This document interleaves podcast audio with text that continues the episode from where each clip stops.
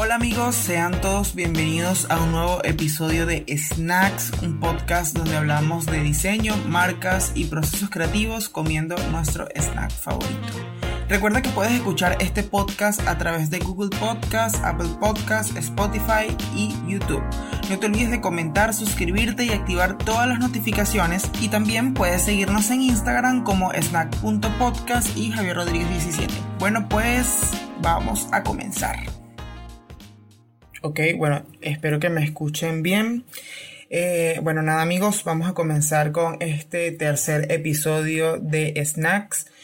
Y pues el snack del día pues son unas galletas rancheiro. bueno, yo aquí en estos episodios les voy a hablar mucho de, de, snacks y, o de chucherías, golosinas, etcétera. Que pues voy a ir yo compartiendo con ustedes esto todavía no, o estas marcas que yo iré nombrando, no están patrocinando pues ningún tipo de ningún de ninguna manera pues este el podcast. Pero nada yo quiero compartir con ustedes pues las cosas que me gustan y pues este es el concepto principal del podcast pues compartir mis snacks. Entonces el snack de, de este episodio son unas, unas rancheiro que son una marca de pues de galletas uh, brasilera o brasileña, no sé cómo se diga, pero este, son de por allá y es como su versión cookies, que son como si fuese la, la una chip chahoy o una galleta toddy de aquí de Venezuela.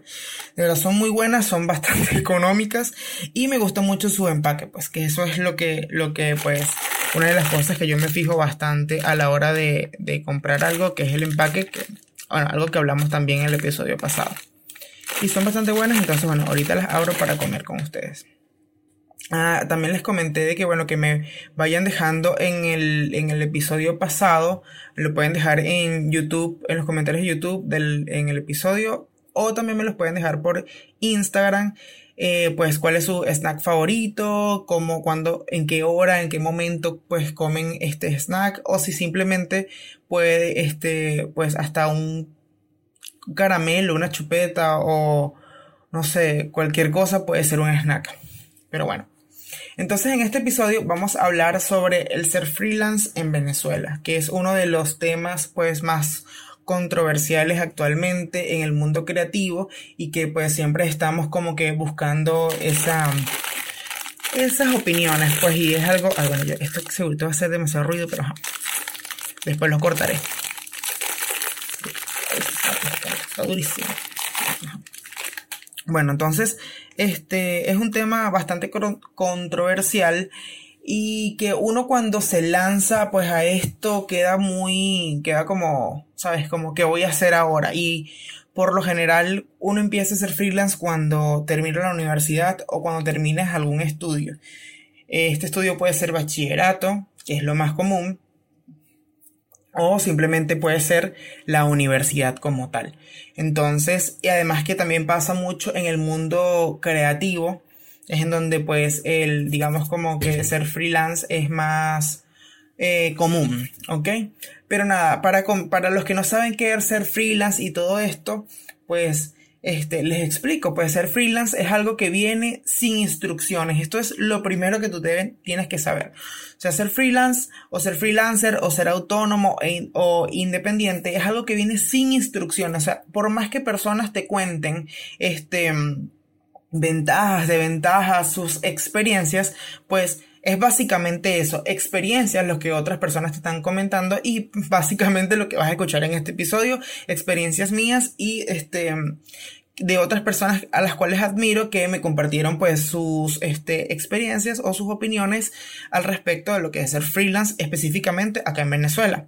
Entonces, ser freelance es algo que viene sin instrucciones y para muchos es una gran ventaja pues en estos tiempos llenos de tecnologías y herramientas digitales, este, muchas personas este, se están sumando pues a estas nuevas no tendencias, pero a estos nuevos trabajos o modalidades, que eso siempre ha existido. O sea, antes, pues las personas, digamos como que mis padres o mi papá siempre ha sido autónomo o siempre ha sido independiente, que pues esa es como el, el, la traducción literaria al español, y no, nunca ha dependido al 100% de empresas o de terceros, pues, o ha tenido jefes.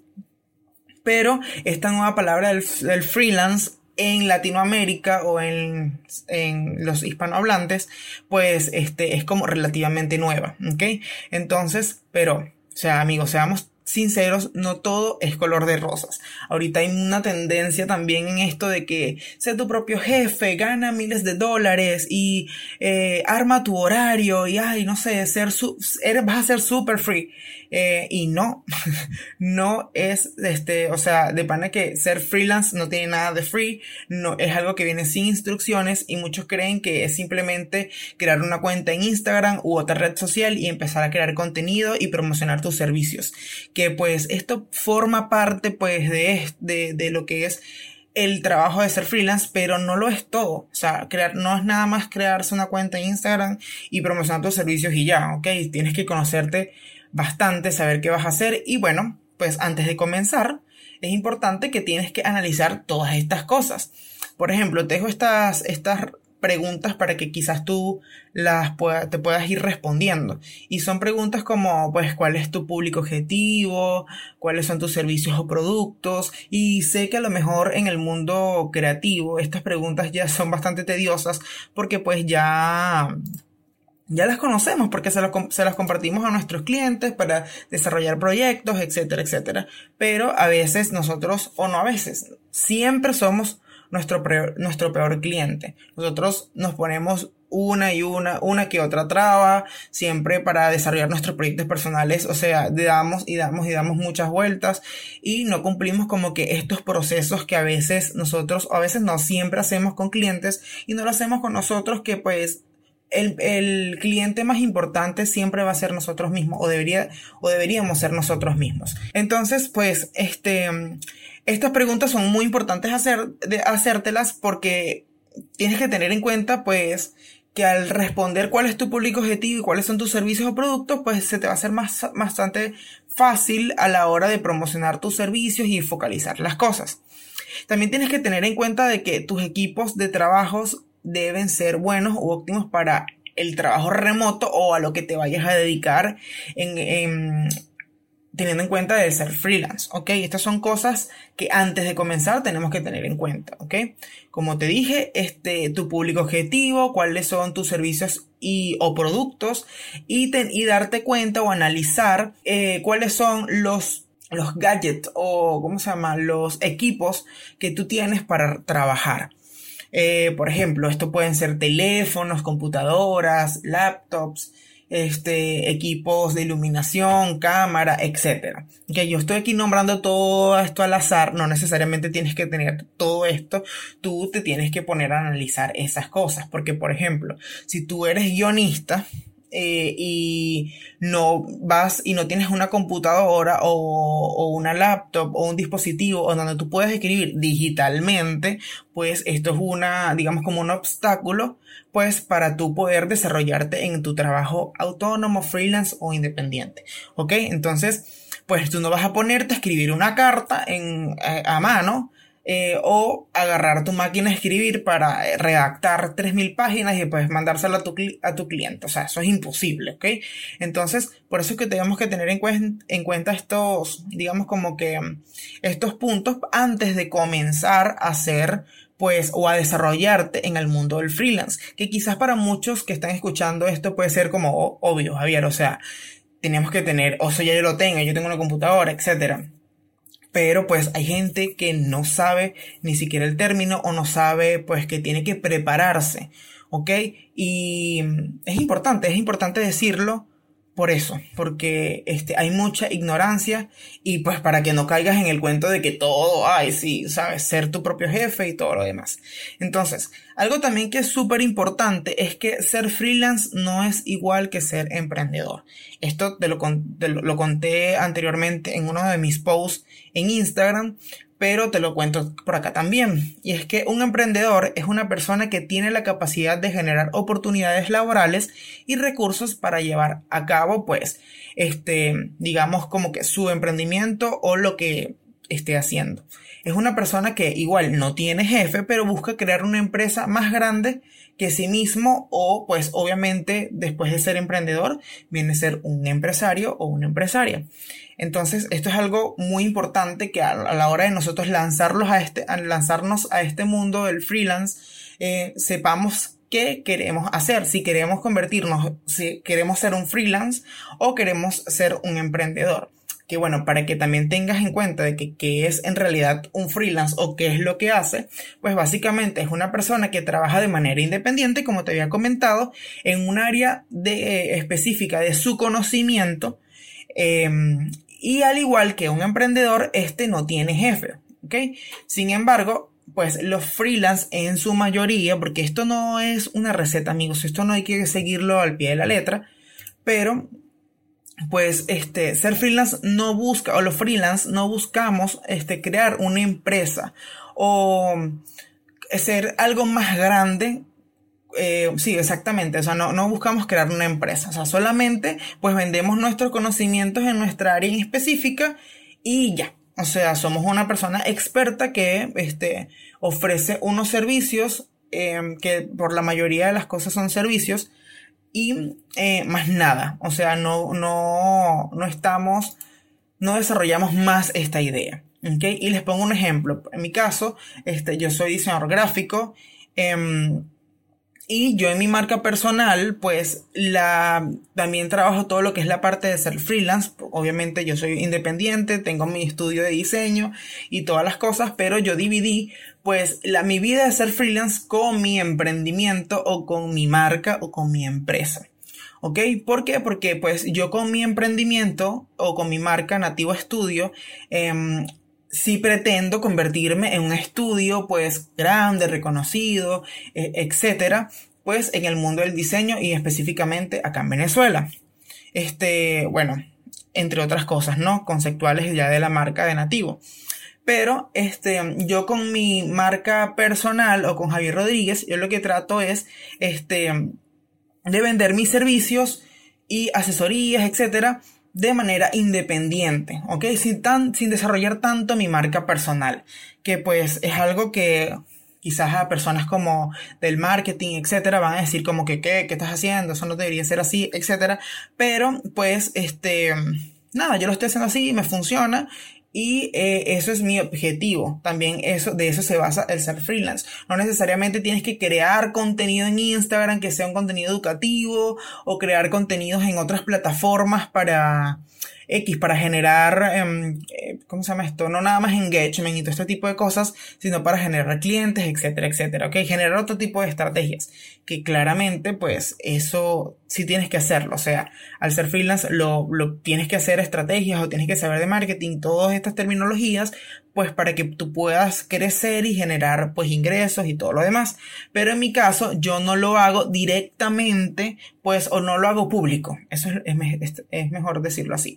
O sea, yo no lo hago público. Entonces, en su mayoría pues los freelance hacemos eso. No ofrecemos, o sea, no estamos como diciendo estos son mis servicios, estos son mis servicios, estos son mis servicios, sino que pues eh, trabajo, voy hacia una, esto no lo tomé literal, pero o sea, mando un correo hacia una agencia, a una agencia publicitaria, les ofrezco mis servicios o mira, yo soy diseñador gráfico, me contratan, trabajo y pues puedo tener muchos trabajos a la vez, ¿ok?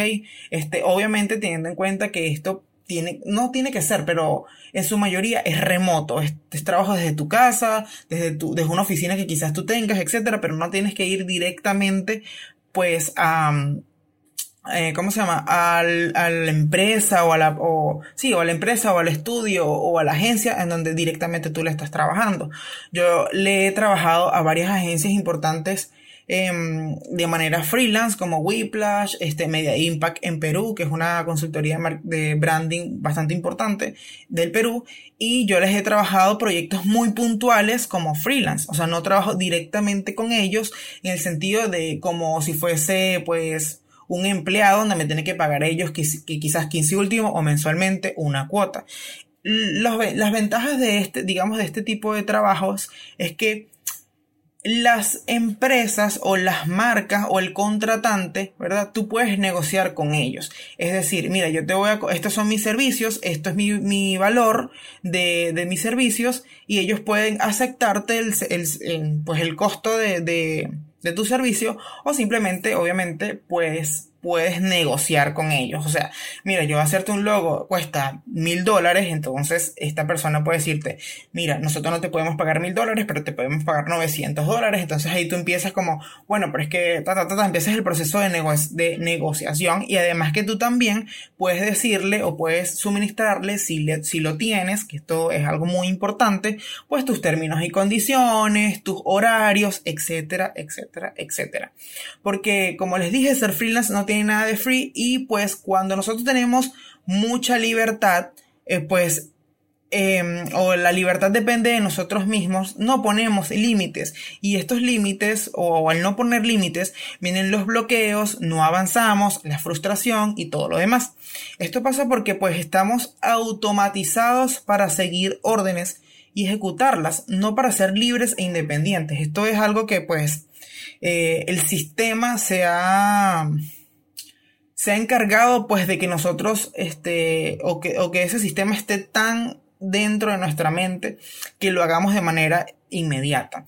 Entonces, estos son como, no sé si lo quieran llamar como tips, hacks, etcétera, pero les recomiendo que cuando se lancen a ser freelance, desarrollen pues su marca, eh, su marca personal, trajen con su nombre y ya de verdad no se pongan a estar creando este una marca tan elaborada o, crear tantos procesos porque amigos de verdad eso es frustrante, uno se frustra pensando no me gustan los colores, no me gusta el logo así, no, como les dije, uno es el peor cliente que puede tener porque en vez de uno ser más comprensivo consigo mismo, uno lo que hace es ponerse más y más y más y más trabas y al final cuando vas a ver tienes un año en donde no has avanzado porque pues has estado bloqueado, has estado frustrado porque este simple paso de crear tu marca personal o pues tu presencia digital más bien no ha sido una ventaja sino una desventaja porque pues el desarrollarla es súper, súper, súper tedioso. Nosotros estamos automatizados, ¿verdad? Para seguir el... Nada, para seguir órdenes y no nosotros crear nuestro propio camino, sino como pues obviamente es más fácil eh, caminar por un camino que ya está hecho a pues caminar por un camino que nosotros tenemos que marcar lo que nosotros tenemos que trazarlo, pues abrir ese camino, este, con, digamos, con machete, con, sabes, a golpes, a los coñazos, como decimos aquí en Venezuela, darnos nuestros propios coñazos, pues y abriendo toda esa maleza, pues y, e ir descubriendo esas experiencias. Que todo el mundo tiene que hacer eso, pues porque cada persona pues tiene un camino distinto y las experiencias son totalmente diferentes, etc. Pero yo de verdad les recomiendo que crean perdón, creen su marca, este, con su nombre, hagan un logo, pues, lo más práctico posible, lo más sencillo, eh, teniendo en cuenta, pues, em, todo lo que como debería ser construido un logo.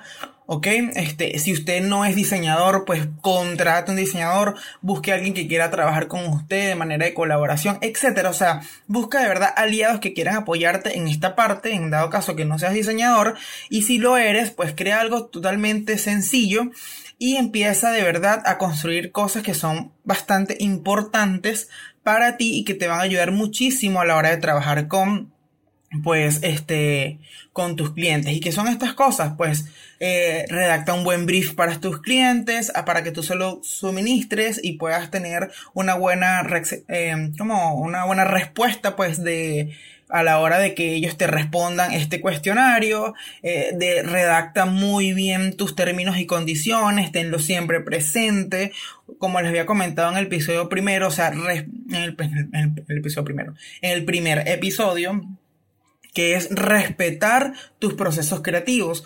Y cuando hablé de respetar tus procesos creativos, no solamente pues todo lo que haces para llevar un proyecto creativo, en este caso, sino pues todas esas limitantes o esos, todos esos límites que tú pones a la hora de trabajar. Si tú no trabajas los fines de semana y no quieres tener contacto con nadie que sea clientes o no clientes o personas que te quieran contactar o, bueno, o básicamente si ya tus clientes que tengas activos, pues tú tienes que en tu contrato decirlo. Mira, los fines de semana nosotros yo no trabajo, ta, ta, ta, ta, ta, a menos que sea una emergencia y tienes que tener en cuenta de que pues yo no te voy a responder de manera inmediata. Y eso puede, eso tiene que ser pues un documento, bueno, o yo, yo personalmente lo hago así y nosotros en el estudio también lo hacemos así. Es un documento bastante, bastante extenso, Entiendo que puede ser bastante tedioso el desarrollarlo y, el, y también compartirlo con el cliente, pero amigos, créanme que eso de verdad les va a ayudar y les va a facilitar la vida, porque pues hay muchas personas que son abusivas y que no respetan tus tiempos. Entonces, si tú no pones tus límites, pues la gente pues va a hacer lo que le da la gana contigo y eso no es la idea. ¿Ok? Entonces, recuerden siempre poner sus límites, voy a hacer como un recap de lo que acabo de hablar de esta primera, como esta primera parte, pues, de que ser freelance, como les dije, no tiene nada, nada, nada de, nada de free, no tiene nada, no, no tiene instrucciones ni pasos a seguir. Entonces, pues, tienen que tener en cuenta eso, que ustedes van a trazar su propio camino. Es bueno llenarse de experiencias de otras personas, tomar algunos consejos, pero no se lo tomen literal, ¿ok? Porque, pues, su camino es suyo, de nadie más. Entonces, eso es importante. Eh, definan su público objetivo, creen su marca personal, definan sus productos, sus servicios. Eso es algo muy importante porque, pues, el que mucho abarca, poco aprieta, entonces tenemos que pues enfocarnos siempre en una sola persona, en, un servicio en específico y después quizás poco a poco vamos a poder, podemos ir armando eh, o creando muchos servicios y muchos productos y esto también pues es acompañado con nuestra marca personal. Si nosotros empezamos con un logo bastante sencillo, pues usted el año que viene puede desarrollar una mejor marca, una mejor identidad y viceversa. Aunque eso es muy, eso son algo, esas son cosas, perdón, que poco a poco podemos ir desarrollando. No todo tenemos que lanzarlo de un solo golpe o todo tiene que ser un boom, este, al principio, porque no es así, amigos. O sea, todo vamos a ir evolucionando. Ustedes se fijan que el primer episodio fue algo grabado en un parque donde se escuchan muchas cosas muchos ruidos del ambiente, pero fue algo que yo quise hacer desde afuera y, lo quise grabar y dije, esto va a ser mi primer episodio y está bien. Ahorita yo estoy grabando con mi teléfono el audio y así, entonces poco a poco pues iremos evolucionando y esto va a ir tomando bastante forma y eso es lo bonito pues también de ser freelance, de que ver todo tu proceso desde, desde el día cero hasta el día que estás pues actualmente, todo lo que has ido evolucionando. Entonces no te preocupes, no todos comenzamos este, al 100%, la idea es ir construyendo pues este camino y pues agarrarse bien, bien, bien de, de digamos como del cinturón eh, o del, sí, del cinturón de seguridad porque pues ser freelance en Venezuela es una montaña rusa extrema, o sea, la más arrecha que tú te puedes montar es la de aquí, de estar, ser freelance en Venezuela. No sé cómo es estar en otro país, pero bueno. Yo sé que aquí en Venezuela es bastante complicado y eso es lo que quiero desarrollar ahorita. Ok, bueno, entonces, como les dije, ser freelance en Venezuela es una montaña rusa bastante, bastante complicada y que pues tenemos que agarrarnos bien y estar conscientes de que pues em, en algún momento vamos a estar con la cabeza, o sea, dando vueltas o súper estresados porque pues así es la vida aquí. Entonces, eh, cuando te vayas a lanzar por esta montaña rusa de ser freelance en Venezuela, pues tienes que tener en cuenta, pues, además las cosas que te dije anteriormente, que eso aplica para cualquier parte del mundo, pues tienes que tener en cuenta de que, este, trabajar, eh, tienes que trabajar de una manera cómoda y óptima para que no sufras. Y aunque, aunque todo suena muy lindo y fácil, pues no es así. y les voy a comentar o le quiero leer algunas eh, sí, respuestas que les pregunté mm, eh, en Instagram. Ya hace unos días les hice unas preguntas sobre este, qué es lo peor de ser freelance en Venezuela. ¿Ok? Entonces, es algo que, que, pues ustedes me compartieron por Instagram y si ustedes no nos siguen por Instagram o no me siguen por Instagram es Javier Rodríguez 17 y el del podcast snack.podcast, ¿ok? Entonces síganos por allá.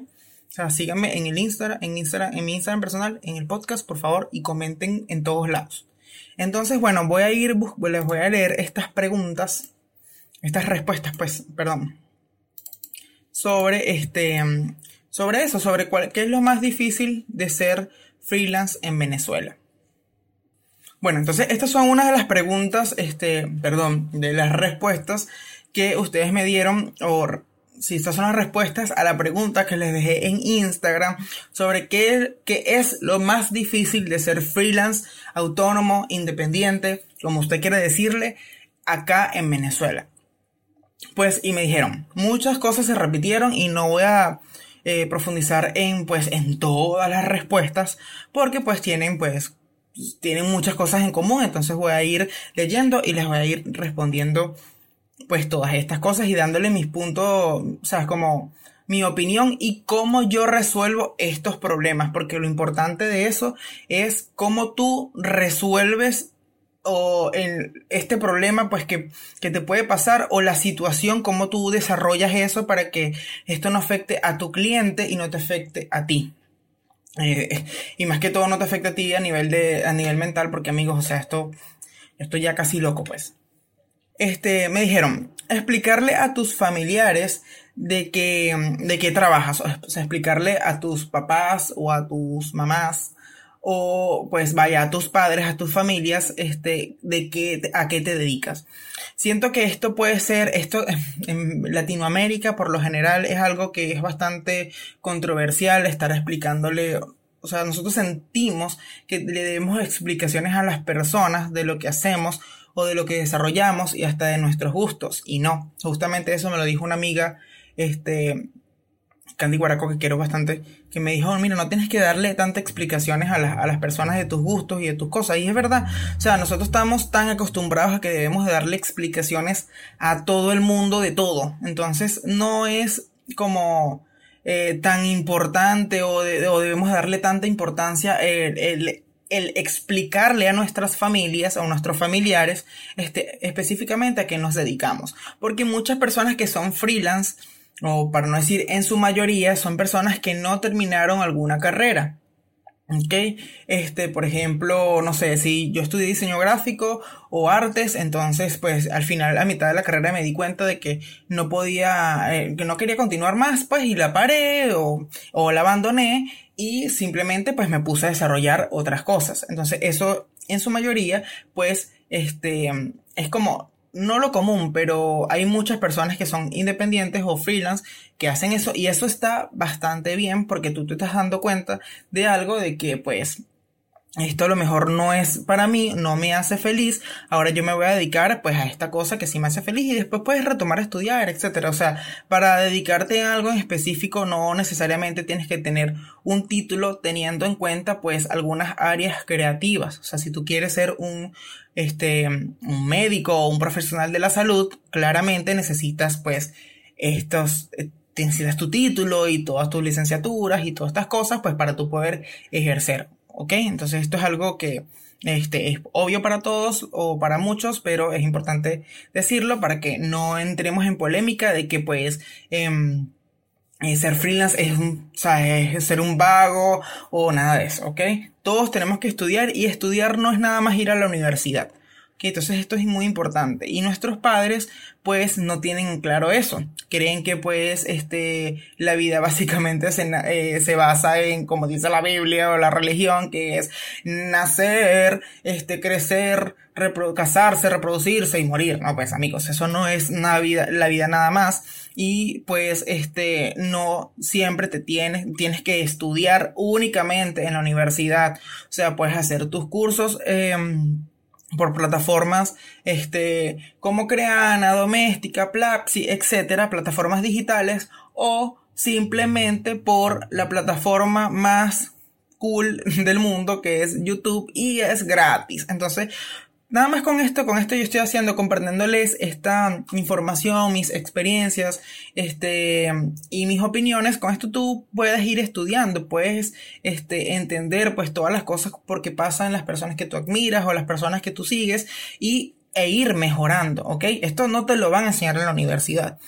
Eh, esto yo no lo aprendí en la facultad de diseño eh, o en la facultad de arte, jamás. O sea, nadie te explica en la universidad se basa mucho en la teoría y en la práctica muy literaria y no se, no se basa mucho en las experiencias. La mayoría de los profesores no son expertos en la materia, estoy hablando de mi facultad o cuando yo estudié, este, no son expertos en la materia y todo lo demás, pero eso es otro, es otro asunto, eso es otro tema que quizás podemos desarrollar en otro episodio, pero pues explicarle a tus, a tus padres o a tus familiares en qué trabajas, sí, puede ser bastante complicado, pero simplemente tú diles que eres autónomo, que eres freelance y que te dedicas a lo que, a algo muy puntual, por ejemplo, este, mamá siempre me dice que yo soy publicista y papá me dice que yo soy, y papá dice que no, él es diseñador gráfico y, sabes, como ahí, sabes, muy, muy, eh, obviamente basándose ellos en su, en la ignorancia porque no están como muy metidos en, en lo que yo hago por más que yo se lo comparto y ellos saben específicamente, pero a la hora de explicarlo es muy difícil pues para ellos, este, eh, explicarle ellos eso a otras personas, ¿ok? Entonces, este, gracias a Dios yo he tenido padres que han sido muy comprensivos y muy, este, como que me han apoyado mucho desde siempre en mis decisiones en general, este, ya sean profesionales o de vida.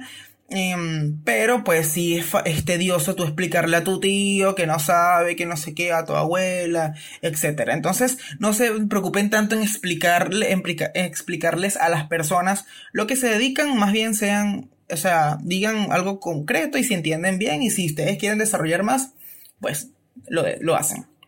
Entonces vamos con la siguiente respuesta que es eh, que los clientes entiendan el valor de tu trabajo y esto es lo más importante. Una de las cosas más importantes en Venezuela. ¿Por qué? Desarrollo. Amigos, aquí en Venezuela todos sabemos que pues es un, es un país que tiene muchos problemas políticos, sociales, culturales, etcétera, etcétera. Entonces, pues esto, eh, por, nosotros es un país que tenemos ahorita, estamos afrontando pues todos estos, todos estos problemas, algunas personas, para no decir todos, este, se quieren aprovechar de estas, de estos problemas. Y personas tanto venezolanas, o sea, personas que viven aquí en, Venezuela, como pues personas que no viven en Venezuela. O sea, eh, que los clientes entiendan el valor de tu trabajo en cierta parte depende de ti. Este, si tú, em, tú, si tú no, por ejemplo, les voy a hablar de mi experiencia. Yo no acepto un trabajo que no sea, que sea por debajo de los 100 dólares, no lo hago. O sea, yo, todos mis trabajos tienen que costar por encima de los 100 dólares. Y cuando les hablo de 100 dólares, eso es como lo mínimo, lo mínimo, lo mínimo que cobro por un trabajo. Y eso tiene que ser algo que de verdad yo haga rapidísimo, como un flyer, un post de Instagram, algo súper sencillo, ¿ok? O al menos que esto esto es algún filtro que yo tengo, que sea para una de las agencias que yo les trabajo eh, constantemente, también de manera freelance, o que para mí son de verdad importantes. ¿Ok? Si yo, por ejemplo, tengo, no sé, le trabajo a Whiplash, ¿Ok? Este, y ellos me dicen para hacer un trabajo que puede costar, no sé, 50 dólares, yo lo, yo lo analizo, o sea, de verdad si eso me conviene, em, no nada más en el sentido de portafolio y toda la cosa, pero si yo no tengo ahorita más proyectos, si es algo que yo de verdad puedo hacer rápido, que este, el valor que ellos me están ofreciendo, o sea, su, su tope de presupuesto, para mí es este, sustentable, está bien, es razonable, pues tú lo puedes aceptar. Pero, o yo lo podría aceptar porque es una empresa a la que yo siempre le trabajo, que quizás le tengo cariño, que este X, este, sí, X le tengo cariño, etcétera, etcétera, etcétera y puedo doblegar un poco esa, esa, como que esa norma que me tengo a mí mismo, ¿no?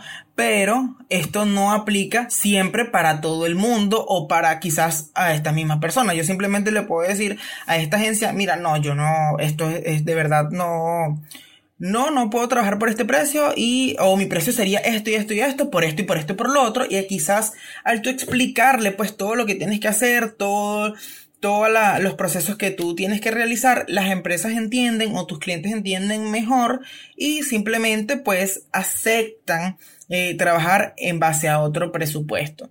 Entonces, en que el cliente entienda tu valor de trabajo, eso, es, eso lo tienes que tener bien claro tú. O sea, si tú no sabes el valor de tu trabajo, pues el cliente te va a lanzar ahí flechas o te va a decir, no, yo te, yo, hazme un logo ahí rápido, 100 dólares. O sea, entonces tú puedes decir, tienes opciones, o sea, obviamente en aceptarlo o este, decirle, no, mira, o sea, yo no trabajo de esta manera, ta, ta, ta, ta, le explicas y subir tu presupuesto, que es lo que yo siempre hago y lo que yo siempre recomiendo.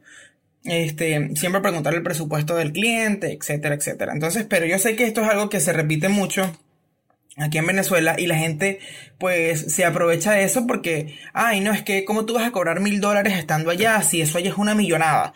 Y pues, amigos, o sea, eso no es tu problema. Si eso aquí es una millonada, si eso es una, eso es una salida un día, o sea, porque eso es muy subjetivo. O sea, todas las personas tienen eh, vidas totalmente distintas. Y yo te puedo estar cobrando mil dólares por hacer X, una presentación de PowerPoint, por ponerte un ejemplo. Pero tú no sabes todo el proceso que tiene hacer este, esa, esa presentación en PowerPoint o que, o que todo el proceso que tengo yo para hacer toda esa presentación. Y si ese es mi valor y a ti no te parece, pues usted diga muchas gracias amigo por, por su presupuesto, pero de verdad esto se sale de, valga la redundancia, de mi presupuesto y ya, y usted sigue su vida y el diseñador seguirá la suya. Entonces, esto también, como les digo, el valor de nuestro trabajo lo tenemos que poner nosotros y tenemos que ser muy firmes en eso, porque como les comenté en el, en el episodio número uno, a veces nosotros por las necesidades, pues nos vemos, este, obligados a aceptar este tipo de trabajos porque obviamente amigos o sea necesitamos dinero para vivir este para comprar nuestras cosas personales para eh, pagar o simplemente mm, para trabajar en otros proyectos, ¿ok? Pero tenemos que tener esa muralla bien, bien firme y eso no se construye de un día para otro, ¿ok? O sea, y también tienes que ser muy consciente de tu valor y de tu trabajo, de lo que tú entregas, de tus resultados. O sea, si tú sientes que, o sea, si tú de verdad ves que las presentaciones de PowerPoint que tú haces o presentaciones indiferentemente seas en donde, eh, el programa donde las desarrolles, este, cuestan mil dólares y tú le pones un precio de mil dólares, pero de verdad no cuestan mil dólares, sino que cuestan 100 dólares, bueno, tú tienes que sincerarte en eso y poner un precio que de verdad sea sustentable para ti y para tu vida, ¿ok? Eso es algo muy importante. No cobren, no, no pongan sus precios porque con 100 dólares me puedo comprar un teléfono en dos meses, eh, o si hago dos trabajos de 100 dólares me compro esto, si, con, si, si hago tantos trabajos al mes de 100 dólares puedo pagar la renta, puedo hacer mercado. No, no saquen esas cuentas así, de verdad. O sea, hay que saber bastante de finanzas, hay que saber, no bastante, pero tenemos que saber cosas básicas de finanzas, de nuestros, saber manejar nuestros ingresos, nuestros egresos, inversiones, etcétera. Entonces, eh, de verdad hay que saber el valor de nuestro trabajo y el valor de nosotros como persona antes de dar pues el precio a los clientes y respetar mucho eso, ¿ok? Entonces, gracias a Paqui, que esa fue, a Paquita, que esa fue su, este, su respuesta. Entonces, seguimos. Eh, una de las cosas, una, otra de las desventajas de estar aquí, de ser freelance en Venezuela es manejar pues el tiempo, el compromiso por ejemplo, Andrea Bascani me, dice manejar el tiempo y compromisos cuando se te van los servicios, por ejemplo, como el Internet, y esto también puede ser producido por los altos costos del Internet. Y eso aquí pues es bastante cierto, es bastante complicado pues manejar nuestro tiempo o nuestros compromisos cuando no tenemos internet, cuando duramos mucho tiempo sin internet, cuando este, duramos eh, días sin luz, etcétera, ¿no? Eh, pero, pues, ahorita lo, lo bueno de esto es que hay como otras Ok, hay otras empresas privadas que están ofreciendo servicios de Internet de alta velocidad, pero obviamente son de alto costo. Y no todo el mundo pues tiene pues la posibilidad de pagar Internet, este, un buen internet estable por este, X cantidad de dinero. O sea, hay muchas personas que les cuesta pues pagar así sea 10 dólares mensuales porque pues es así. Y la vida del freelance, este, no es que es así, pero en su mayoría, a veces uno tiene, hay veces hay meses buenos y a veces hay meses malos. Y yo creo que eso también, eso no es nada más en el freelance, eso es en cualquier, en cualquier cosa, en tu emprendimiento, en tu vida, este, en tus marcas, en las empresas. O sea, no siempre estamos en la cima o no siempre estamos bien, pero sí tenemos que tener en cuenta pues todos nuestros servicios y todas las cosas que hacemos, que es algo que yo les comenté mm, eh, anteriormente. O sea, si tú de verdad tienes, este, antes de lanzarte al mercado, tú sabes cuáles son tus, lo, o sea, mira, yo necesito internet para poder conectarme con las personas, con mis clientes, pues yo, mis precios tienen que, este, sustentar todos estos servicios, etcétera, etcétera, etcétera, ¿ok? Pero esto, de verdad, aquí es una respuesta que se, que se repitió muchísimo, o sea, el internet, el internet, la luz y todas esas cosas, y es verdad, o sea, este, estos son, servicios que quizás son muy muy básicos en otros países que eso nunca se va o no hay ningún problema con ellos, o sea, porque si tú los pagas obviamente los vas a tener, pero pues aquí así los pagues, hay momentos en donde X te cortan el internet y ya. Yo tuve una experiencia este no hace mucho en donde pues quemaron una casilla de internet de aquí de mi zona y yo duré como 15 días sin internet y teniendo pues cosas que hacer, entregas, tenía una asesoría, este y todo eso y pues son cosas que tú tienes que saber resolver, saber, mover eh, y me fui a otro lugar para solucionar el internet, este, trabajé desde la casa de mi novia, hacía las cosas por mi teléfono y diseñaba aquí en, la, en, mi casa y después exportaba todo para mi teléfono y me iba a mandarlo. O sea, yo sé que esto es complicado y no tenemos que acostumbrarnos ni romantizar estos problemas, pero también es importante resolver, ¿ok? Porque hay clientes que pues esto no lo entienden y es frustrante, ¿ok? Este, tanto para ellos como para nosotros y pues, estas son cosas que pasan, amigos. O sea, entonces, tanto como el Internet, la luz es lo mismo, ¿ok? Em, otra de las respuestas que, que bueno, la respuesta, una de las respuestas que más se repite es lo de la luz y el Internet. Y sí, aquí eso se da muchísimo. Este, y hay estados em, del país en donde se va, donde creo que nunca, o sea, más bien ahí llega. O sea, no es como que, ay, se me fue la luz. Es como, wow, me llegó la luz. me llegó la luz, voy a trabajar, gracias. Entonces, este, eh, hay estados en donde de verdad es el contrario, o sea, duran más tiempo sin luz que con luz. Entonces, eso es bastante chimbo y uno tiene que, pues, por eso que la gente se va del país, amigo. O sea, este, porque es frustrante. Em, otra de las respuestas este, que me dicen es sobre la incertidumbre de cuánto cobrarás a fin de mes, que esto se engloba a todo lo demás. Como les digo, o sea, el ser freelance es algo que no tenemos como, como les dije, un, así como no tenemos jefe, no, a veces no tenemos una entrada de dinero fija. Eh, cuando les digo fija, no es nada más el, el, el día en donde que, vas a cobrar, vaya, sino este, la cantidad que vayas a cobrar. Porque pues a lo mejor este mes puedes facturar, no sé, 500 dólares o puedes cerrar este, este mes con 500 dólares, pero este, al mes que viene no se sabe, porque pues, pues tus clientes se te pueden ir, te pueden cancelar y todo lo demás. Y un trucazo que en la parte, o sea, como en la parte financiera, que es para, digamos, no sufrir sobre esta incertidumbre de cuánto, cuánto vamos a cerrar nuestro mes o etcétera, es que nosotros planifiquemos o simplemente gestionemos nuestras finanzas. Y esto es algo súper fácil que lo he aprendido en el con Julio Fintelhub, este, que se los recomiendo muchísimo. Eh, Julio Cañas, él es un este, venezolano o estratega financiero y estratega financiero, perdón. También tiene un podcast que se llama Finanzas Orgánicas, se los recomiendo horrible porque de ahí yo he aprendido muchísimo.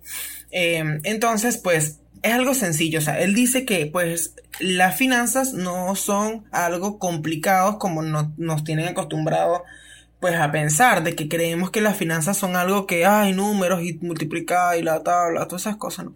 Y pues sí, obviamente son números, pero no es algo que es tan difícil. Tú literalmente necesitas un cuaderno, ya sea cuadriculado, como tú quieras, una hoja en Excel, si no quieres llevar las cosas en cuadernos o en físico y vas a poner tus ingresos en un lado y tus egresos en otro.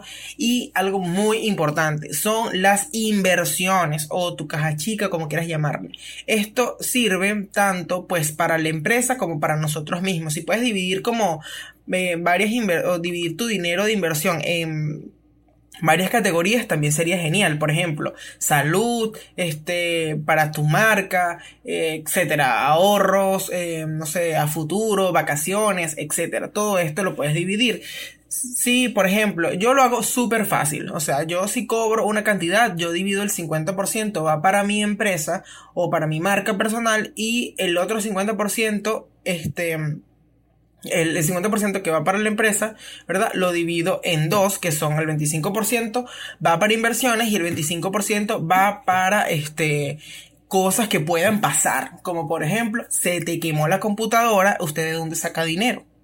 Este, no sé, no tienes internet y necesitas pagar, o no tienes luz ni internet y tienes que pagar un, ¿cómo se llama? Un espacio de estos de, para un coworking, para trabajar, tú ya tienes dinero. Te enfermaste, usted ya tiene dinero, ¿me entiendes? Entonces, eso es algo que siempre vas a ir sumando en todos tus precios y además que esto tiene que verse reflejado en todos los precios que tú pongas o en todas las cotizaciones que tú le suministres a tus futuros clientes o a tus clientes, ¿ok? Obviamente tú lo vas a poner ahí en tu presupuesto como, ay, caja chica, o sea, obviamente no, pero o sea, si tú, si tú vas a cobrar, no sé, mil dólares o vamos a ponerlo así, 100 dólares, sabes que 50 dólares son para ti, para que tú te los gastes en lo que tú quieras y este los otros 50 dólares tú lo puedes invertir, lo puedes dividir 25 dólares para tu empresa y 25 dólares para cosas imprevistas.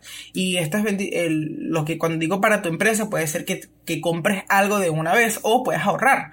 No simplemente tienes que comprarlo de una vez o gastarlo. O sea, si tú tienes 25 dólares y ya, bueno, mira, te hace falta, no sé, comprar tu micrófono, poniendo aquí yo aquí en mi caso, no sé, este, bueno, yo puedo de ese dinero para invertirle a mi empresa, yo compro pues mi micrófono o lo que yo necesite para mi empresa.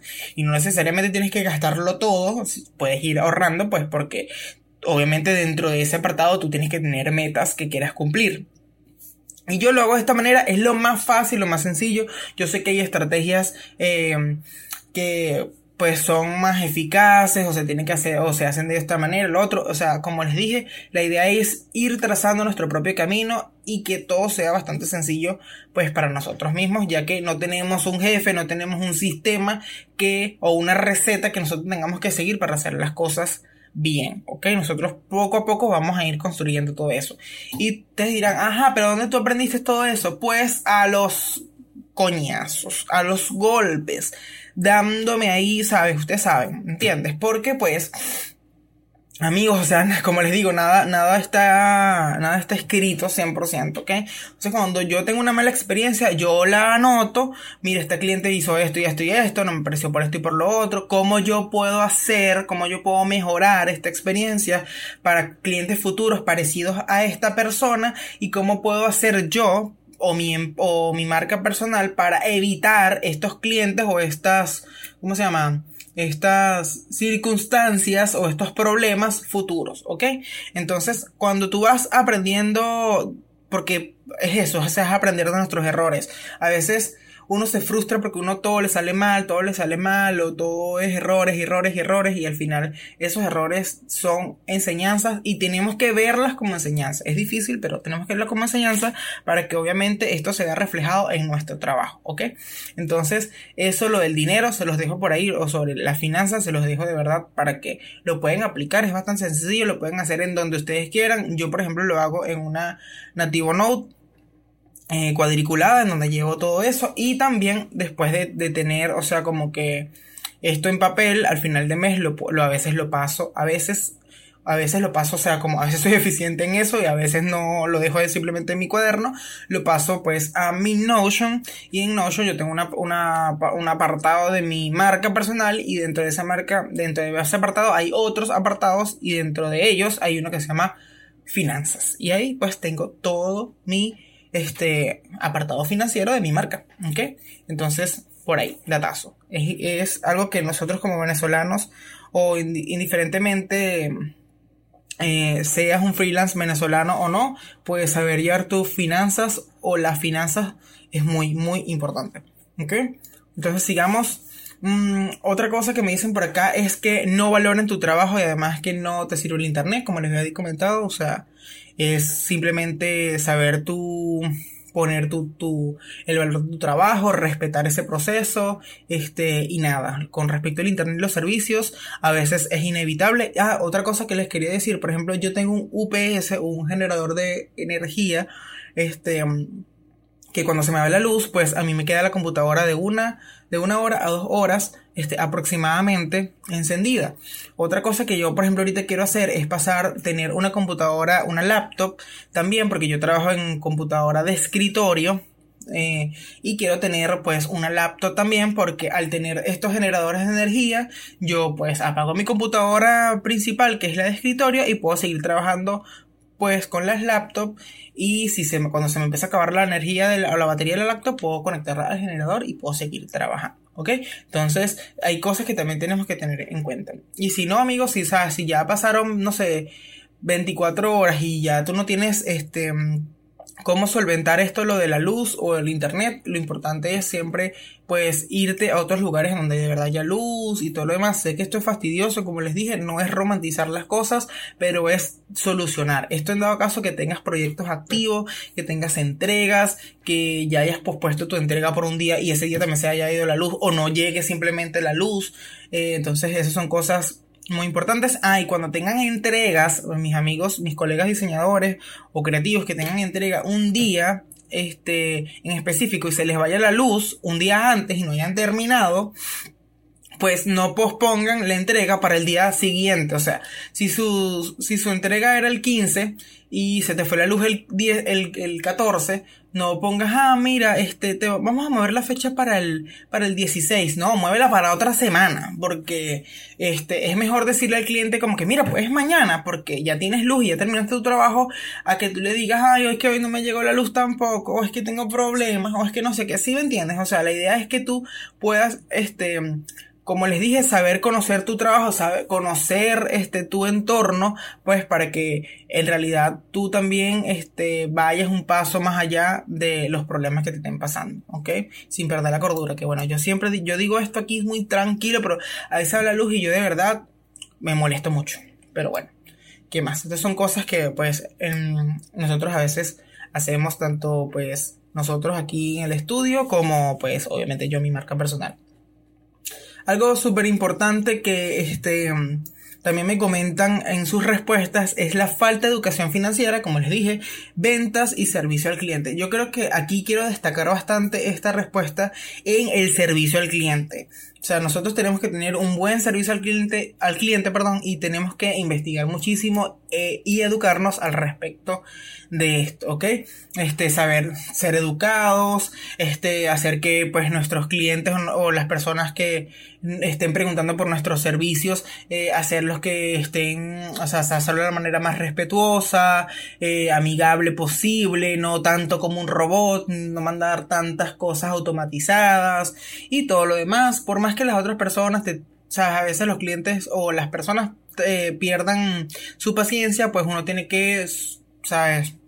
llenarse de mucha paciencia, explicar varias veces y así pues, o sea, eso es algo muy muy importante porque eso va a hablar de ti y este va a hablar de tu marca personal, de tu marca de estudio, lo que tú quieras, o sea, va a hablar siempre de la de, de de ese servicio que estás ofreciendo, de la persona que está ofreciendo ese servicio. Entonces, es importante pues educarnos de manera financiera, de, de las ventas, estrategia de ventas, de atención al cliente. Y aquí quiero hacer una cuña porque esto Qué casualidad que está justo al lado de una respuesta de Nancy. Este, y mi querida amiga Nancy, ella habla mucho sobre el, servicio al cliente y el buen servicio al cliente. Y pues se, los, se las recomiendo. Pásense por su Instagram, que es Nancy, Nancy con, es, con C y Y, G-M-K-T. O sea, búsquenla de verdad. No sé, digan que me doy parte, qué sé yo. Este, y eh, utilicen todo su, su contenido que tiene gratuito. Y si quieren, obviamente, eh, una asesoría, pues háganlo con ella. Ella habla mucho sobre el servicio al cliente y es bastante cool saber esto, ¿ok?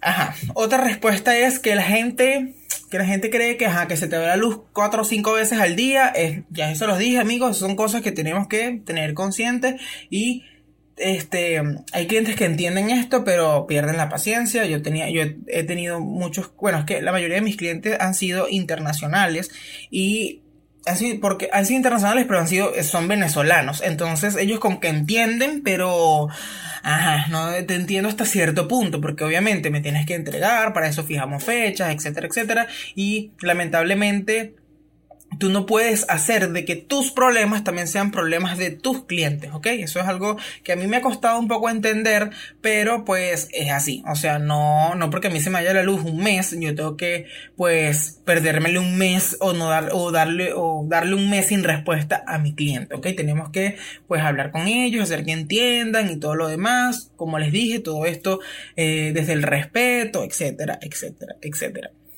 algo, ajá, otra respuesta acá que me dicen es cobrar, o sea, la es verdad, la parte aquí entramos en un territorio súper candente, ya que a comer, a comer mis galletas porque ajá.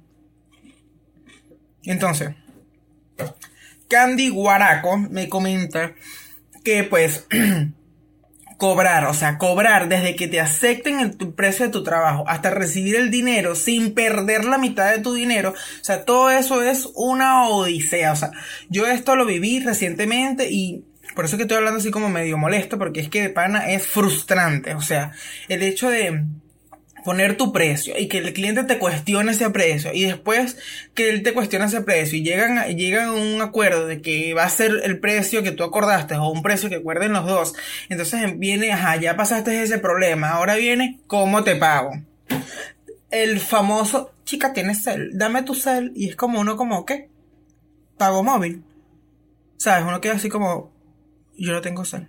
Pero, aquí viene algo muy importante si tú estás trabajando con clientes internacionales, tú tienes que estar consciente o tienes que tener métodos de pagos activos, o sea, funcionales para ti, o esto es muy importante, funcionales para ti que te sirvan para recibir pagos internacionales. Porque tú no te vas a lanzar a un mercado internacional y no tienes ningún método de pago internacional. O sea, es como... What the fuck, ¿me entiendes? Entonces, pero tú puedes tener PayPal pero ¿qué pasa? PayPal te quita el dinero a veces, pierdes mucho, pierdes mucho, mucho este, en comisiones. El, el problema de cambiar el PayPal a, bolívares en este caso para después tú comprar dólares en físico aquí en Venezuela o pasarlos a bolívares, pues pasarlo a otra plataforma, eh, dólares también digitales eh, o en criptomonedas, etcétera, es un problema. O sea, es un problema bastante grande, bastante frustrante. Tú tienes que pedirle prestado a una persona que mira, préstame tu cel, mira, o sea, fastidiar a otras personas.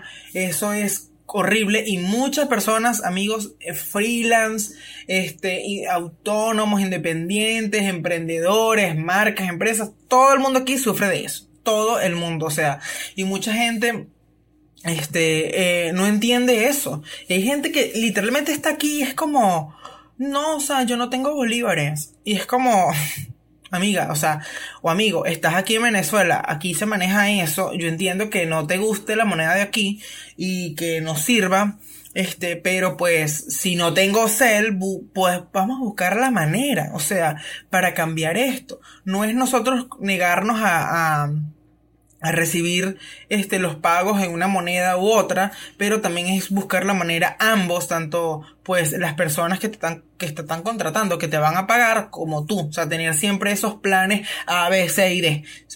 pero, o sea, al tener nosotros tantos planes, a veces, amigos, o sea, perdemos clientes, o sea, yo he perdido muchos clientes por, o bueno, antes perdí muchos clientes por lo del cel yo perdí muchos clientes por lo del cel, porque no tenía. Y tuve un amigo que después le pedí la cuenta y fue como me salvó, pero después a una aplicación, este, que es de aquí de Venezuela, me pude crearles la cuenta, entonces puedo recibir, antes podía recibir grandes cantidades, ahora me, redujeron todo, reducieron todo, o sea, todo es como muy, siempre, o sea, hay problemas, o sea, con respecto al pago, hay que estar pidiéndole cuentas prestadas a otros, hay que buscar a terceros para cambiarlos, y es bastante frustrante, porque pues, este, esto es algo que en otros países es bastante normal, o sea, tú tienes tu cuenta de manera extra, de, en moneda extranjera, lo cambias, todo lo demás. Y yo sé que hay actualmente, o sea, de verdad, hay muchas aplicaciones, hay muchas empresas, hay muchas personas que son confiables, que tú puedes hacer todos tus cambios y puedes hacer todas tus cosas,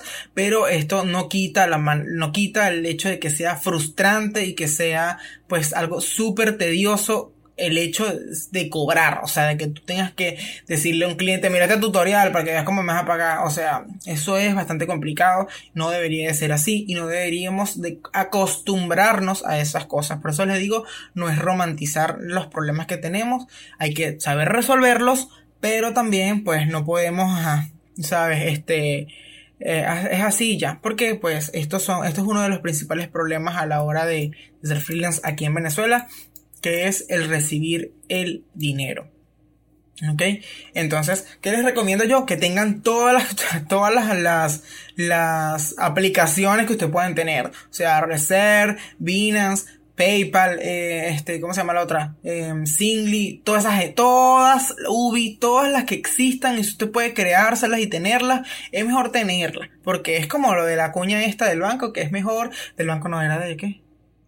Del, del seguro. Es mejor, este, tenerlo y no necesitarlo que necesitarlo y no tenerlo. Entonces usted tiene sus cosas ahí y si alguien te dice, mira, te va a pagar por aquí está eh, o estos son, yo por ejemplo, yo digo, estos son mis métodos de pago, ta, ta, ta, ta, ta, ta, Y si la persona dice, ay, es que yo no tengo ninguna de esas, tengo, no sé, tal. Y es como, bueno, explícamela. porque tú también es bueno que tú sepas también otros, a lo mejor existen, porque existen muchísimos métodos de pago, pero como estábamos en Venezuela, es importante saber antes de cerrar cualquier acuerdo que pues el pago que tú vayas a recibir de verdad lo recibas de manera correcta, este, justa también, que no pierdas todo tu dinero en, en ¿cómo se llama esto? En comisiones, etcétera, etcétera, ¿ok? Entonces, eso importante. Seguimos con la pregunta. Esto es, este, este episodio va a ser largo, pero usted póngalo ahí mientras cocina, mientras lava, mientras plancha, mientras hace lo que usted quiera mientras diseña. Cómase ahí su, hágase bastante cotufa porque este episodio es largo. Entonces, me dicen también por acá, este, ah bueno, gracias Candy por tu respuesta, que Candy de pana, eh, Candy, eh, Candy, y yo siempre estamos ahí hablando sobre los pagos y las frustraciones que, que nosotros vivimos como freelance estando aquí en Venezuela y bueno, es bueno también a veces tener un colega o una persona, un amigo que pues comparta también tus experiencias y puedan desahogarse y después quizás hasta reírse de eso. Pero bueno, seguimos rapidito que este también me dicen que la constancia de clientes, sí amigos, eso es horrible también. Yo creo que aquí todo es como, ah, como una, una sufridera. Pero bueno, este, ser constante con nuestros clientes también es un problema. No, no es nada más aquí en Venezuela, o sea, eso es como freelance normal. Nosotros como no tenemos un jefe, no tenemos a alguien encargados, este, ¿cómo se llama esto? No sé, project managers, X cosas. O sea, otras personas que se quieran que te estén buscando trabajo, este, y tú, mientras tú estás trabajando, pues esto es frustrante. Em, y también, pues a veces la gente cree que, o bueno, yo también a veces lo creo, ¿ok? Este, de que, ay, es que no tengo clientes porque no estoy creando contenido en Instagram, o no estoy creando contenido en tal lado, o no estoy haciendo esto. Y a veces no es eso, o sea, este, cuando un truco para cuando no, te, no un truco, o sea, cuando no tengan ustedes clientes constantes, activos, no se frustren. Yo sé que pues el dinero, uno se frustra no es porque no tiene cliente o no porque no tiene trabajo, uno se frustra porque no tiene real, porque uno no tiene dinero, porque obviamente al no tener dinero, este, pues viene todo lo que es la frustración, no tenemos libertad económica, no tenemos libertad de nada, porque pues todo ahorita y siempre es dinero, dinero, dinero. Entonces, eso, el dinero es libertad. Entonces, si no tenemos este dinero, pues obviamente estamos muy limitados a las cosas, pero aquí esto me lo digo a mí mismo y, también se lo comparto a ustedes. Cuando no tengan clientes activos, hagan proyectos, o sea, hagan lo que siempre han querido hacer cuando tienen un poco de trabajo. O sea,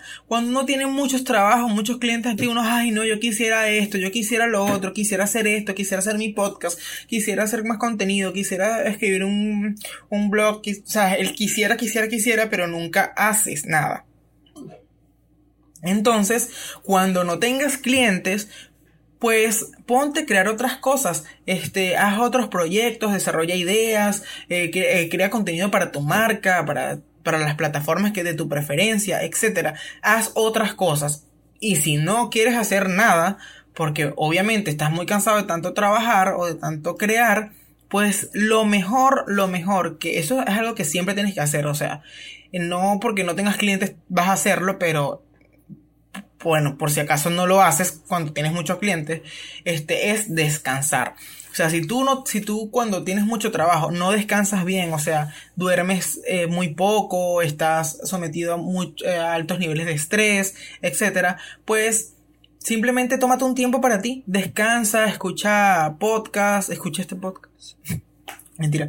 Es que, no, mentira, no escuchen, no escuchen. O sea, escuchen este podcast, escuchen cualquier otro. O sea, escuchen música, salgan a pasear en un parque, no gasten real, eh, no sé, lean, lo que sea. O sea, hagan lo que ustedes quieran porque es algo que uno no hace habitualmente cuando está trabajando. Cuando estamos trabajando estamos muchas horas sentados frente a una pantalla, este, pensando muchísimo, desarrollando ideas y esto es muy agotador. Entonces cuando no tengamos tantos clientes activos, pues, este, descansemos o simplemente desarrollemos ideas que siempre hemos querido desarrollar. Otra cosita que también me dicen por acá es que, bueno, como les dije, el, clima, como les, bueno, yo no sé si les comenté, pero ahorita, este, aquí el clima está bastante loco y hace rato yo dije voy a grabar porque si no va a llover y se va a ir la luz, entonces va a ser un problema. Em, pero pues es eso, o sea, que llueva, el peligro de que se te vaya la luz, el internet, todas esas cosas, sabemos que eh, ya saben cómo tienen que, cómo pueden ir pues resolviendo o ayudándose con eso. También me dicen que solo por ser o solo por ser venezolano te quieren joder con el pago y creen que es caridad. Y como les dije, es verdad, o sea, hay veces que te dicen, "Ay, no, es que eso es mucho." Con eso te puedes comprar una casa ya y es como y ese es tu problema. O sea, yo eso no, o sea, me, me, altero, pero es que es verdad, o sea, muchas personas son muy abusivas, yo he tenido clientes que son así, como, no, pero es que, o sea, Mira, yo tuve un, cliente que me dijo, él eh, es, de Estados Unidos, y me dijo, pero o sea, tú con esa cantidad de dinero mensual tú puedes viajar por el mundo y tú, tú me estás cobrando, eh, tú me estás cobrando como que si cobra, como que si fueses de, eh, em, o sea, tú me estás cobrando como que si vivieses aquí en, en Estados Unidos. Y yo sí. Pues búscate uno que vive en Estados Unidos. Si quieres que te cobren más caro, porque, o sea, amigos, yo mis precios, como se, los he dicho a mis amigos íntimos o, amigos, o, o, a quien sea que me lo, me pregunta, se lo digo. O sea, yo no cobro por, o mis precios no están por, o sea, yo no los defino por mi situación política, por mi situación social, por donde yo viva, nada de eso. O sea, yo lo defino porque es por mi valor, lo que de verdad yo considero de que ah, em, mi valor y mi resultado se va a ver reflejado en este pago que pues es en dinero, ¿no? Obviamente, como les dije a nivel financiero, tú tienes que tener en cuenta muchas cosas para pues este, dar este precio. No es como, ay, no es que mi precio cuesta 50 mil dólares y eso me lo tienes que pagar. No, obviamente no. Pero este, sí tienes que tener en cuenta eso. O sea, mis precios son mis precios aquí en Venezuela. Y si yo, aquí en Venezuela cobro lo mismo que le cobro una persona que esté en Estados Unidos, que esté en China, que está en cualquier parte del mundo. O sea, a veces puede cambiar. Obviamente, ese precio puede subir o bajar también dependiendo pues de este cliente. Es decir, si es una persona que también es autónoma, que no tiene muchos recursos, que está empezando, que todo lo que sea, el típico, la típica frase que a veces uno dice el diseñador como, o sea, obviamente si es una persona, si es un kiosco yo no le voy a cobrar mil dólares, pero si es una empresa sí. Y es como, en eso en cierta parte es como debatible. Pero este, si tú, tú puedes decidir si tus precios pueden variar o no, o simplemente no, o sea, decir, este es mi precio para el kiosco, para la empresa, para quien sea. Y ya, y para donde, en donde estés. Y yo a ese cliente le dije, pues lamentablemente, amigo, o sea, no lamentablemente, mentira, le dije como, este, esos son mis precios, eh, esos son mis costos, ese es mi presupuesto. Si de verdad a usted no le conviene por X o por Y razón, pues, bueno, está bien, usted es totalmente libre de presupuestar o buscar otros, otras cotizaciones por otro lado, estando allá en Estados Unidos, busque gente de allá. Em, pero la gente está viva, habilidosa, que, lo peor es que siempre son venezolanos, eso es lo que más me da rechera. Entonces, buscan gente de aquí, es para eso, es para joder, para joder a uno, para, ay no, también pagan 100 dólares, chamo, uh, y uno como, no, sí, o sea, millonario, soy millonario. Entonces, como, next. O sea, de verdad, next con el cliente y next con esa persona y next con la pregunta. Entonces, este, una de las cosas, este, las que más me ha costado luchar ha sido la ignorancia que existe por la importancia de la comunicación visual en general dentro de una empresa o marca o negocio, etc. ¿Okay? Esto ya entrando un poco más a lo que es el diseño como tal, el diseño, sí, el branding, el diseño, etc.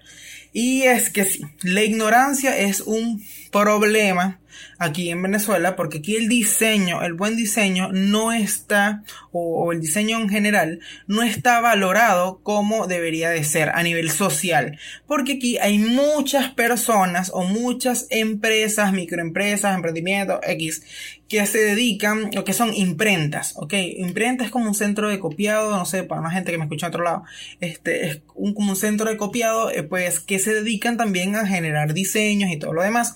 Entonces, aquí o acá la cultura venezolana, pues mientras más barato sea, mejor. A mí no me importa. O sea, si eso se ve tan bello, o si eso tiene una estética, una buena lectura, la tipografía, el kerning, el learning, nada de eso le importa a la gente, amigos. O sea, de verdad, nada de eso le importa al cliente o a, o a su mayoría les importa. Eso nos importa a nosotros porque somos los que estamos creando eso. Pero lamentablemente aquí en Venezuela eso está como eso ya forma parte muy, muy, este, como muy, es, forma parte de nuestra, de nuestra cultura, entonces el diseño no es bien valorado. ¿Por qué? Porque si yo te voy a hacer una identidad corporativa que te cuesta aproximadamente de mil dólares en adelante, pero yo voy a un centro de estos de copiado, un centro de, un estudio, pues digamos como un estudio de diseño, que vendes por cantidad y no por calidad, obviamente pues un logo te puede costar hasta 100 dólares o menos. Y hay personas que también venden, o sea, yo en internet he visto paquetes de, internet, de, ¿cómo se llama? De diseño, que 5 dólares un logo con 50 mil revisiones, con todos los archivos fuentes, porque eso ahora es algo como que la estrategia que están utilizando. Antes la gente no daba, te cobraba de más por, por, ¿cómo se llama esto? Por el hecho de, de entregar los editables, ahora como todo el mundo, porque eso se tiene que entregar sin cobrar, entonces este, ellos como que están utilizando eso como estrategia, como, ay, te entregamos todo, te hago todo, no sé cuántas mil historias, posts, no sé qué, todo por 5 dólares, entonces obviamente tú eres un, un emprendimiento, una persona que está empezando, que no tienes tanto presupuesto, y lo haces y ya, y lo compras, entonces eso es una de las razones, este, y también, pues, porque hay gente que, hay empresas que son grandes, o sea, mira, las empresas más grandes aquí en Venezuela a veces son, no, no voy a decir que son todas, porque no, no, no he trabajado con todas, pero la mayoría son pichirres, tacaños, codos, chuca, de todo, o sea, no sé, todo lo que sea corto, que la gente que sea tacaña, o sea, todo, todos los, los nombres que tú le puedas poner son así, o sea, hay empresas que literalmente facturan bastante dinero, tienen bastantes clientes y no nada más empresas que tú puedas tener como clientes, o sea, agencias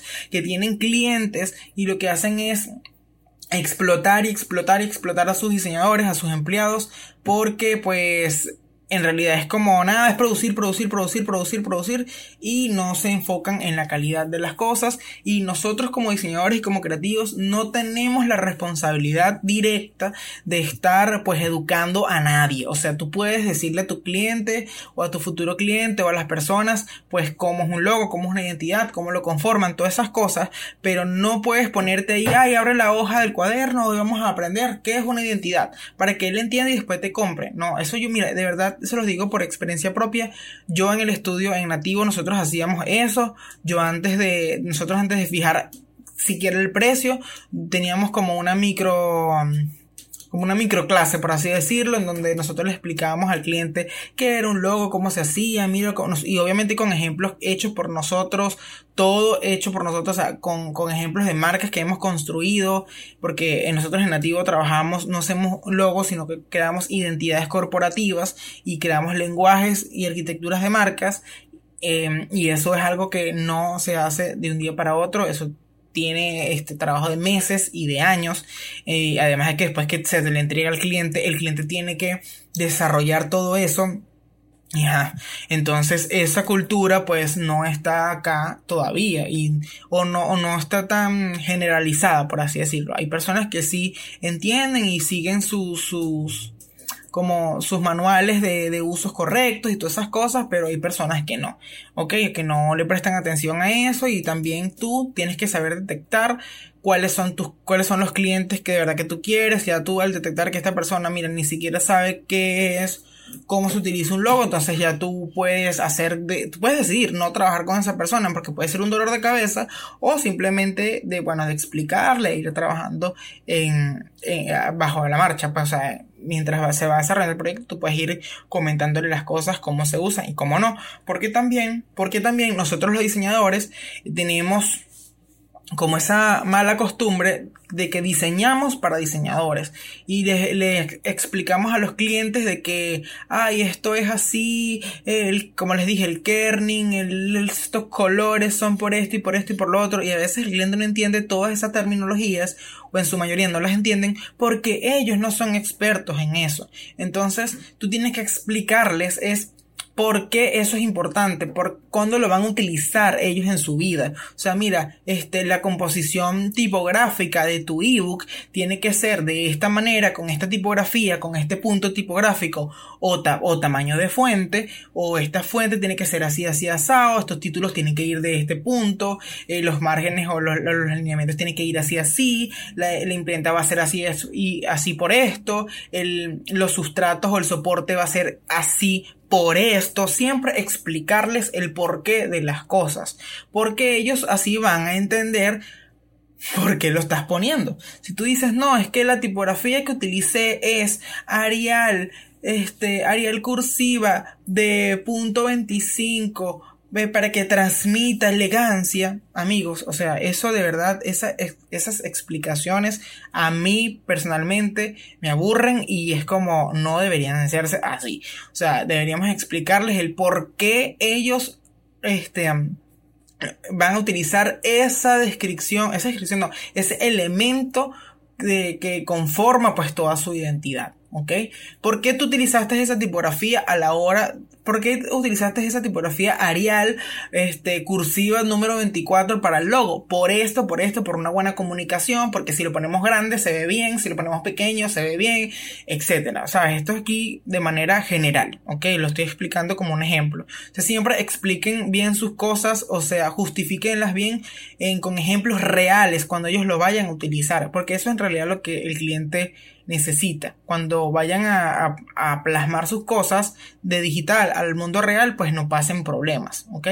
Que esto vamos a desarrollarlo más adelante, pero este es importante este, decirlo, pues. Entonces, ya saben que pues la importancia de la comunicación visual es es importante, debería ser algo como súper obligatorio y que todos en la empresa o en la marca lo manejen, pero sí, aquí en Venezuela la, este, la comunicación visual o las empresas en general a veces no tienen una buena, una buena gestión de eso, son muy ignorantes al respecto y por más que tú lo expliques, la gente no quiere, no quiere entender y solamente se basan en el precio.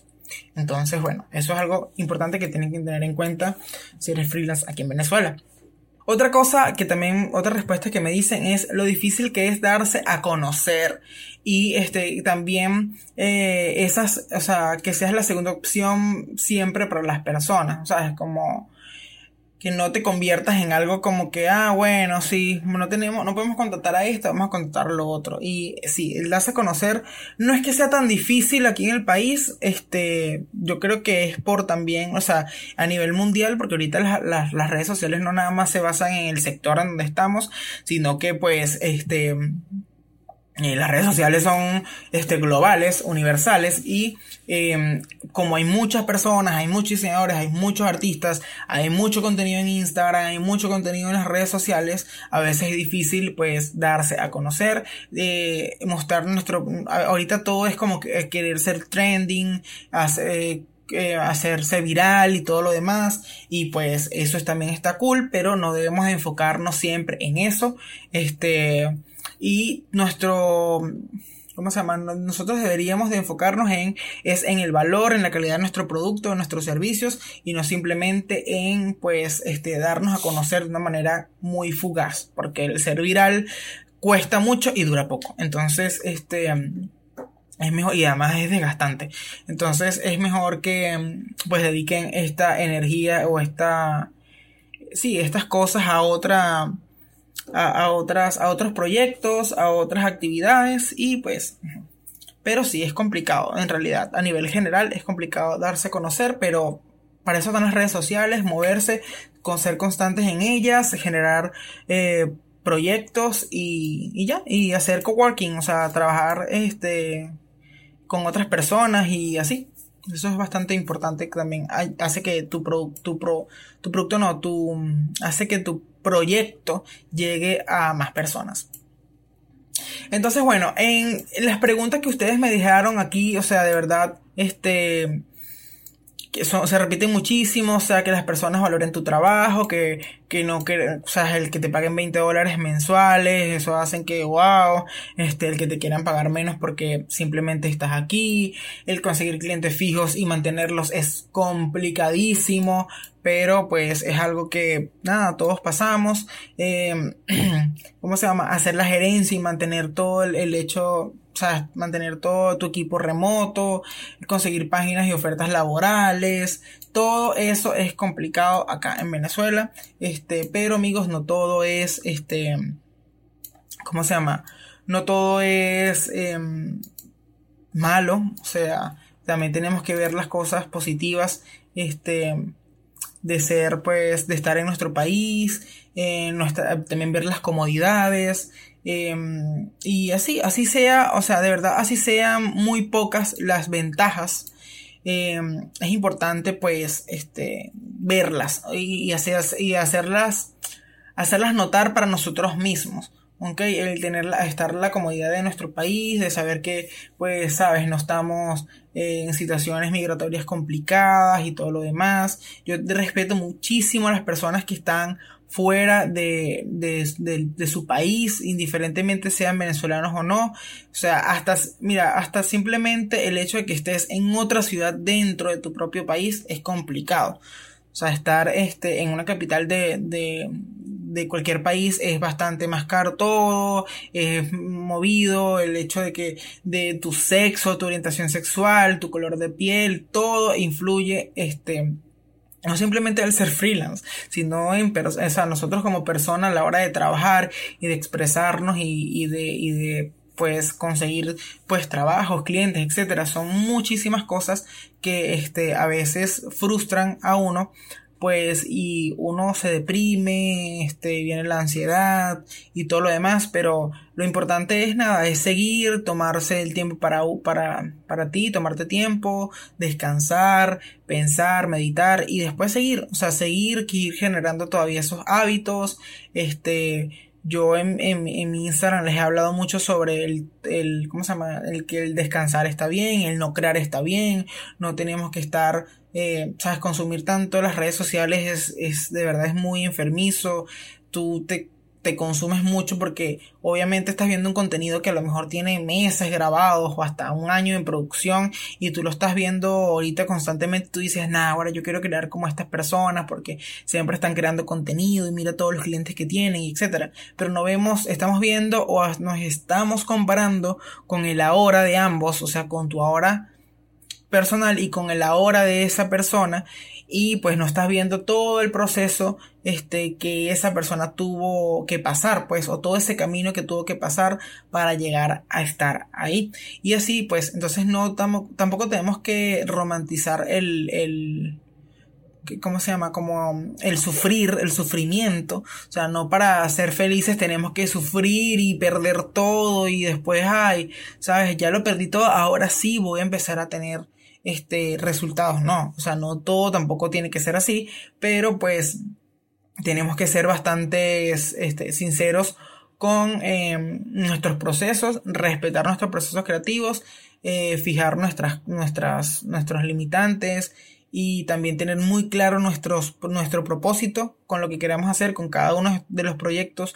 Yo con todos los proyectos que creo, todos, ya sean personales o, o del estudio o de mis clientes, siempre les creo misión, visión, este, el concepto general, em, y les creo, y les creo objetivos y todo lo demás. Y a veces eso es tedioso, es aburrido y todo lo demás, pero eso hace que, que tus proyectos sean bastante, em, tú tengan un norte y tú sepas que cómo tienes que hacer las cosas o para que a veces te lo recuerdes y que esos proyectos y esos proyectos no esos esas metas y esos objetivos sean de verdad alcanzables y que poco a poco los vayas o paso a paso los vayas alcanzando este mientras vas creando este proyecto. Porque no es nada más lanzarse como les dije no es nada más lanzarse a ser freelance y ya ay ser freelance y me creo mi cuenta en Instagram y cómprenme sino como tener bien enfoque tener bien este definido lo que vamos a hacer para pues ir, para que este proceso sea más ameno y más amigable. Entonces, este, tengan eso siempre presente para que este, sean, tengan como un poquito más de control en las cosas y no les lleguen, eh, digamos, estos, estos problemas como de sorpresa y vayan aprendiendo también de sus errores. Y bueno, ser freelance es algo que viene, como les dije, sin instrucciones. Cada persona va construyendo sus reglas. Siempre digo que es como, como les dije, una montaña rusa súper extrema que en cualquier momento te pones de cabeza. Y así es la vida freelance. O sea, así es como para otros puede ser un camino recto, pues para otros es un camino que es este irregular y sin problemas. Entonces, eh, bueno, irregular con problemas y ahí para otros es recto y sin problemas. Entonces, un consejo es que no tengas tantas influencias tampoco o que no trates de buscar muchas referencias como cómo hacer freelance, cómo, cómo me hago, cómo hago esto, cómo hago, hago lo otro, de verdad. Se los digo yo porque yo pues le estoy diciendo, le estoy dando un consejo que en realidad me lo estoy dando a mí, porque yo soy una persona que me yo en realidad disfruto tener procesos, pero a veces esos procesos me frustran mucho a la hora de crear mis proyectos. Entonces, no, no, ahorita estoy aprendiendo, estoy manejando mucho eso, que también lo aprendí obviamente en terapia, que les recomiendo a todos que vayan a terapia. Em, pero em, es importante pues de que no tengamos tantos procesos y hay que lanzarse, o sea, lánzate, ten en cuenta algunas cosas, pero créeme, o sea, que no hay una recta final, no hay una receta que seguir y menos este una receta que te diga cómo o cómo ser o cómo no ser o cómo se debería ser freelance o este o una marca o una empresa, etcétera. Simplemente hazlo, ve aprendiendo de tus errores, siempre hazlo con respeto, con cariño, con amor y verás que poco a poco vas a ir teniendo resultados y vas a ir cosechando pues todos estos frutos que has ido sembrando, ¿ok? Entonces, bueno, este, gracias por escucharme en este episodio de Snacks. Les recuerdo que esto es un podcast donde hablamos de diseño y comemos cosas buenas. Que bueno, hoy me comí esta galleta que no me la comido toda. Ahorita, cuando acabe esto, me lo termino de comer porque Mejor yo corto las partes en donde, donde yo estoy masticando porque qué asco. Pero bueno, ajá. Este, de verdad, gracias por escucharme. Em, esto es un podcast de diseño, de procesos. Eh, para el episodio siguiente vamos a tener un invitado súper especial en donde vamos a estar debatiendo este, sobre los empaques buenos y los, los empaques malos, inútiles, innecesarios, todas estas cosas. Entonces, de verdad, no se lo pierdan en el próximo episodio. Este mi nombre es Javier Rodríguez, soy diseñador gráfico freelance y director de director y fundador de Nativo Studio y su host principal en este podcast y nos vemos pronto. Bye bye.